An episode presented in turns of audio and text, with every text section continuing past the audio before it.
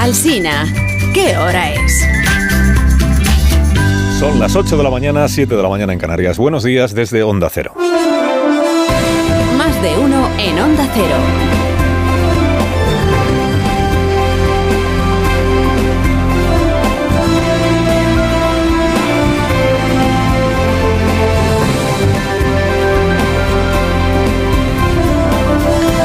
¿Qué tal? ¿Cómo están? Bienvenidos a una nueva mañana de radio. Estamos estrenando el 25 de octubre de 2023. No somos nadie, como diría Pablo Motos. No somos nadie. La prueba de que este programa carece de la menor influencia es que ayer en el sermón de esta hora mencioné que el presidente Sánchez tenía la oportunidad de empezar a responder ayer mismo, a responder ya a las preguntas que hasta hoy ha rehuido ante la opinión pública. Y lo primero que anunció el PSOE es que Pedro Sánchez no respondería a pregunta alguna en el formidable acto de promoción de su pacto verdaderamente inesperado con Yolanda Díaz. Y sin darle bola Podemos. O sea que no somos nadie. ¿no? Si no quieres caldo, hay van dos tazas, ¿no? ¿Quiere usted que responda a preguntas el presidente? Prohibido hacer preguntas a los periodistas, hombre. Ver, oír y callar, no molesten. No molesten periodistas que estamos pactando. Querida Yolanda. Querido Pedro. Querida Yolanda, querido Pedro. Bueno, Sánchez tiene ya 158 votos para su investidura, o sea, los del PSOE que son 121, si no hago mal la cuenta, los de Sumar que son 31, incluido Podemos. Incluido Podemos que votará que sí, aunque ahora esté ahí. Y incluido naturalmente los de Arnaldo Tegui, que son 6. ¿no? 6. Como a la señora de Bildu en el Congreso no la van a hacer ministra de Justicia, creo, al menos de momento, ministra de Justicia. O sea, como no va a formar parte del gobierno de coalición, pues la señora Bildu tuvo que conformarse con, con, una foto en el Congreso con Pedro Sánchez acunándola en sonrisas. Porque para tener acto de promoción, con sala reservada en el Museo Reina Sofía, con cartelería y con aluvión de políticos invitados, para eso hay que pactar algo más que el apoyo a la investidura. Hay que pactar un gobierno de coalición. Querido Pedro. Querida Yolanda. O sea, lo que ya estaba pactado. Y hay que publicitar con la solemnidad que el acontecimiento no merece un programa, programa de gobierno de tropecientos puntos, presentados ayer en este documento. Presentados, fíjese, estos tropecientos puntos, son 200 y pico medidas en 50 folios, presentados, fíjese, como compromisos. Compromisos de gobierno. Claro, pero son compromisos que están sujetos, porque esto ya lo hemos aprendido, ¿no? Están sujetos a los cambios de opinión de los políticos que firman ese documento que se han comprometido a reducir la jornada, bueno, salvo que cambien de opinión. Que han dicho que el impuesto de la banca, bueno, salvo que cambien de opinión. Paréntesis, este aluvión de políticos que se personó ayer en el Museo Reina Sofía a media mañana, ¿son todo gente ociosa? Que no tenía nada que hacer un martes por la mañana, porque claro, la versión oficial dice que el acuerdo se alcanzó eh, a última hora del lunes, no fue anunciado hasta ayer a las 8 de la mañana. A las 12 y media, medio PSOE y medio Sumar ya estaban en perfecto estado de revista en el museo. De todos esos ministros es que ayer no tenían agenda. Porque a ellos se ve que no les sorprendió en absoluto el anuncio del acuerdo, ¿no? Que tenían sus agendas desiertas y por eso tenían tiempo para ir a donde fuera y a la hora que fuera. Bueno, agenda desierta. Hoy, hoy la vicepresidenta Yolanda Díaz se va a Bruselas porque tiene un acto también con un comisario, ¿no? Que las malas lenguas dicen, como por ahí está Puigdemont, pues igual aprovecha y le vuelve a empatizar. El acto de... Bueno, ¿y qué me dicen del acto de ayer de los escribidores de discursos? Los tochos que se marcaron ayer en tiempo récord, porque el acuerdo se anunció a las 8 de la mañana, hoy a las 12 y media ya tenían ahí para pa leer, para que Yolanda Díaz leyera un... Los textos además preciosos glosando la escultura que hay en la plaza del Museo Reina Sofía y otras cosas. Y el servicio de cartelería.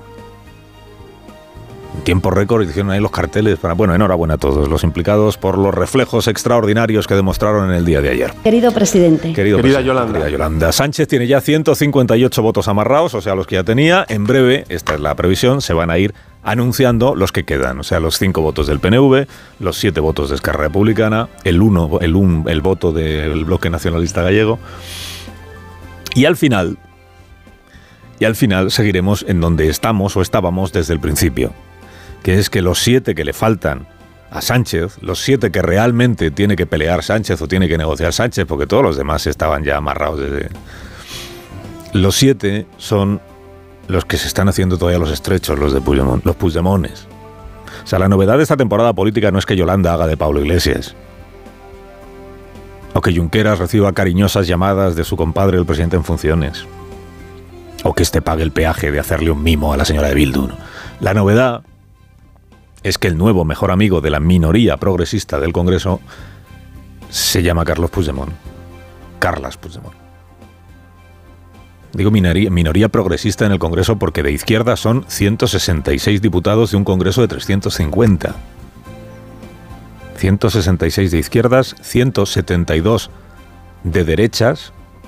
Ahí están el PP, Vox, Coalición Canaria, UPN. Luego hay cinco del PNV, que son una categoría política propia, que es la categoría de según sopla el viento. Y luego están los siete Puigdemones. Bueno, estas cuentas son considerando de izquierdas a Esquerra y a Bildu cuya incansable labor por la igualdad de los españoles es manifiestamente mejorable, porque siempre están trabajando por la igualdad de los españoles, pero que los catalanes y los vascos sean un poco más iguales que los demás, de izquierdas. La minoría progresista necesita al procesado en rebeldía para ser mayoría, aun dejando de ser progresista. Elena Valenciano, que sí que es progresista, a diferencia de la señora de Bildu, tiene definido a Junts con precisión entomológica como la derecha supremacista catalana. Bueno, esta es la novedad de la temporada política. Que luego se me queje Juan Espada. Dice que están siempre ustedes hablando solo de Puigdemont. No, es que la novedad es esta. Que el PSOE tiene como socio, como interlocutor o aspira a tenerlo a Carlas Puigdemont. Y esta es la distorsión propagandística. Presentar como mayoría parlamentaria lo que es una minoría socorrida por el hasta hace tres meses innombrable. Y todo lo demás es consecuencia de esto si necesitas hacer pasar a Puigdemont por un hombre de Estado de izquierdas, que menos que diseñarle a medida una amnistía. la noticia de la tarde de ayer es que el sector más puigdemónico, o puigdemoníaco, de la iglesia de Waterloo anunció que en la votación que ha realizado en su asociación de fieles, que es el Consejo Este de la República, ha ganado el no. El no a investir a Sánchez. Qué contrariedad. Ha ganado el no. Pero ya se ha ocupado el servicio de difusión de la palabra verdadera de explicarnos a todos que, a ver, ha votado menos del 5% de los asociados de esta cosa del Consejo de la República y que esta consulta nunca fue vinculante. Y luego dice el PSOE que Feijó le ha hecho perder el tiempo. Para pérdida de tiempo la de las urnitas estas de Puigdemont. De votad, votad, que en realidad aquí no hay mandato popular, ni consulta vinculante, ni nada. Votad, votad. En catalán esto es butifarra, ¿no? Votad, votad. Total, que superada la primera parte de contratante de la primera parte y a la espera de que Puigdemont le confirme a Sánchez su disposición a liberarse para siempre de la responsabilidad penal por lo que hizo sin dar un solo paso atrás y presumiendo aún de ser el único verdadero demócrata que hay en el continente europeo, es decir, la disposición a dejarse cubrir por el manto protector de la amnistía a cambio de cursar la instrucción oportuna a sus siete peones para que coronen de una vez a Pedro Sánchez, a la espera de eso, Hombre, yo creo que la investidura ya casi casi sí podemos darla por conseguida. ¿no? Después de sumar, pues vendrán los demás. Este acuerdo de ayer, por cierto, con sumar suenen fanfarrias cada vez que esta mañana se mencione. Es una declaración de intenciones políticas o de compromisos políticos. O sea, todavía no, nada de lo que aparece en ese documento ya es una realidad. Quiere decir que no se equivoque usted, no se ha reducido todavía la jornada laboral. No vaya a protestarle a su empleador esta mañana diciéndole me voy media hora antes. Esto todavía no está aprobado. No se ha resuelto el problema de la vivienda, otra vez, tantas veces que se ha resuelto ya. No se ha rebajado la tasa de paro a parámetros europeos, ¿no? Seguimos siendo líderes en, aunque Sánchez y sobre todo yo, Yolanda, ayer hablaran como si todo lo que han puesto en un papel fuera a ser realidad mañana. Está por ver que todo eso ocurra. ¿Está bien explicarle a la sociedad qué se pretende hacer con el país? ¿Y cómo queda establecido, digamos, el término medio entre el programa electoral que tenía el PSOE y el programa electoral que, que tenía Sumar? Aún estaría mejor explicar por qué en sus programas electorales nunca apareció la palabra amnistía. O por qué hoy, ansiando nada menos que resolver para siempre la convivencia de los catalanes, la palabra Cataluña o la palabra catalanes no aparece una sola vez en las 50 páginas del programa de gobierno. Es que no forma parte de su programa de gobierno. Cuando se anuncian acuerdos como este, con tanta ceremonia, tanta trompetería, hombre, es inteligente no tomarse muy en serio uno mismo o una misma. Querida Yolanda. Querido Pedro. Y esto es lo que ayer hicieron Pedro y Yolanda cuando pusieron en el programa que van a derogar la ley Mordaza. Dices otra vez. Esto debe ser una broma interna. Para que al leerlo sonrían gentes como Rufián, por ejemplo, ¿no? Derogar la ley Mordaza. Derogar la ley Mordaza es como eliminar las devoluciones en caliente, ¿no? Parole, parole. Promesas que nunca se cumplieron porque el presidente cambió de opinión. Como derogar la prisión permanente revisable, ¿no? ¿En qué quedó aquello?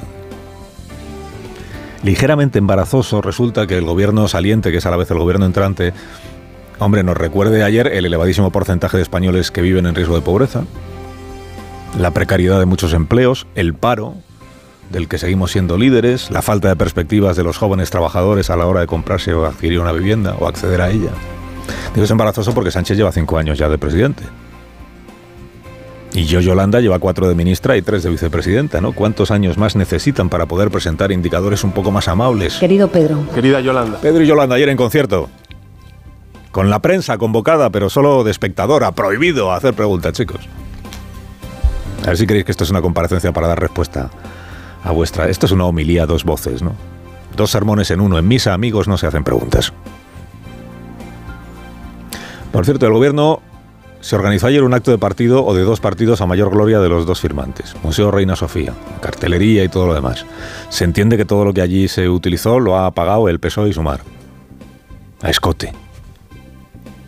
Esto ya eh, dentro de los usos y costumbres propagandísticas de este gobierno, empezando por hablar bien de sí mismo, el autoelogio, ayer dijo Sánchez, lo hemos hecho muy bien en los años que llevamos, pero ahora lo vamos a hacer todavía mejor.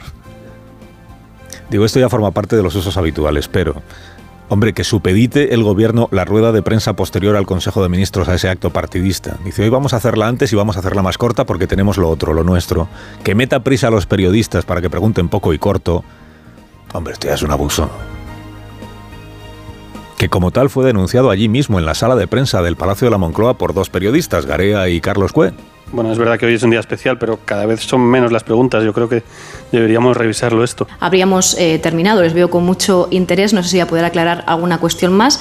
Eh, señor Garea. Eh, me sumo primero a lo del compañero sobre la reducción progresiva de preguntas de esta rueda de prensa. Muchas gracias. Buenas tardes. Cada vez menos preguntas. Porque cada vez se quieren dar menos respuestas. ¿Qué necesidad habrá de que nadie pregunte nada, verdad?